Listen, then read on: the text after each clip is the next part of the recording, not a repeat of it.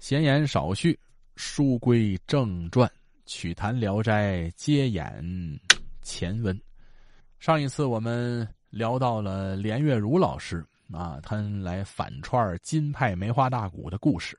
连老师唱，我第一次听的是王二姐私夫，在唱王二姐私夫的时候呢，有一个包袱。这个王二姐私夫呢，最后那个词儿啊。大家可能都熟悉，是吧？这二哥哥回来了，你可回来了。六年的委屈，咱们楼上再说。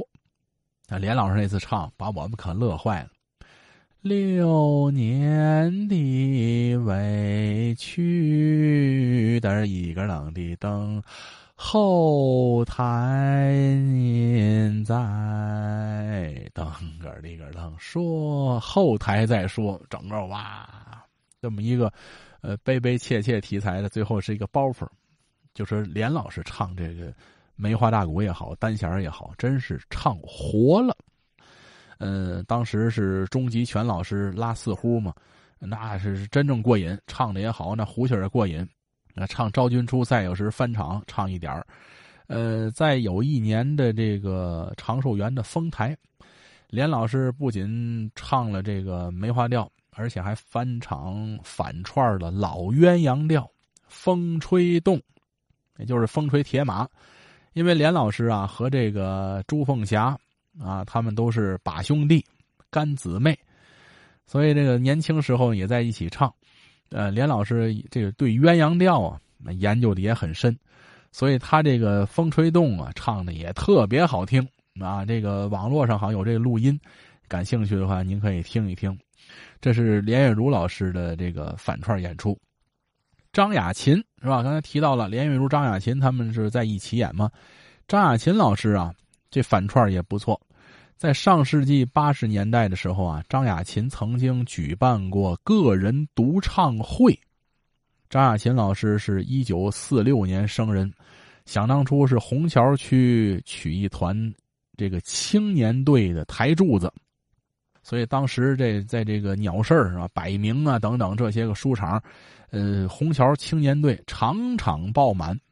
到现在很多的老观众、老听众，七八十岁的时候，那阵正年轻啊，就是听他们趋之若鹜，绝对火。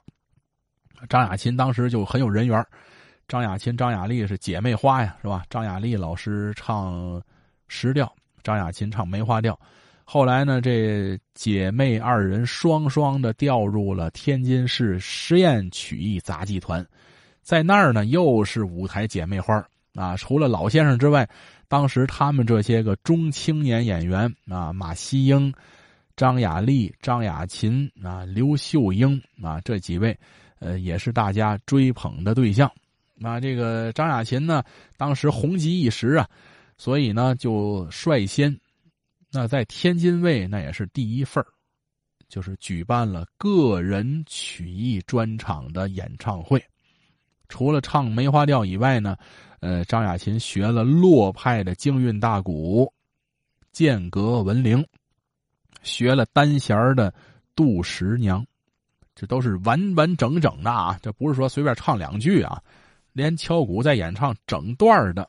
而且呢，和王玉宝老师学唱了这个《梦回神州》，天津市调。这里头啊，这个张雅琴唱的落派大鼓，一直到现在还有很多朋友喜欢。再有呢，咱们天津啊，有一位老演员，这老演员可以说得上是多面手、小灵人谁呢？姚雪芬，唱这个铁片大鼓啊，这个演员。他呢是天津市曲艺团想当初少年训练队的精英啊，这是王佩臣先生的学生，这一听就会，一学就会，嗓子还那么好，所以姚老师呢，除了唱这个本宫的铁片大鼓以外呢，石调、京韵、梅花、单弦这些曲种都拿得起来，而且呢，他在舞台上，呃，撒得开啊，有台缘观众一叫好，一鼓掌就跟着唱，所以在想当初，他是这个镇北曲艺团的艺术指导。这镇北曲艺团呢，是一家二十多年以前成立的民营的曲艺团。想当初就在那个刘冉公故居对面，那不是有一个教堂嘛，是吧？教堂旁边有一个楼，那个就是镇北曲艺团最早的团址。后来那儿拆迁了，嗯，又反复的挪了好几个地方，最后落到了这个四十八中的旁边，就幸福道那菜市那附近，那儿有这么一个园子。当然了，前几年也完了，也拆了，现在好像改了饭馆了。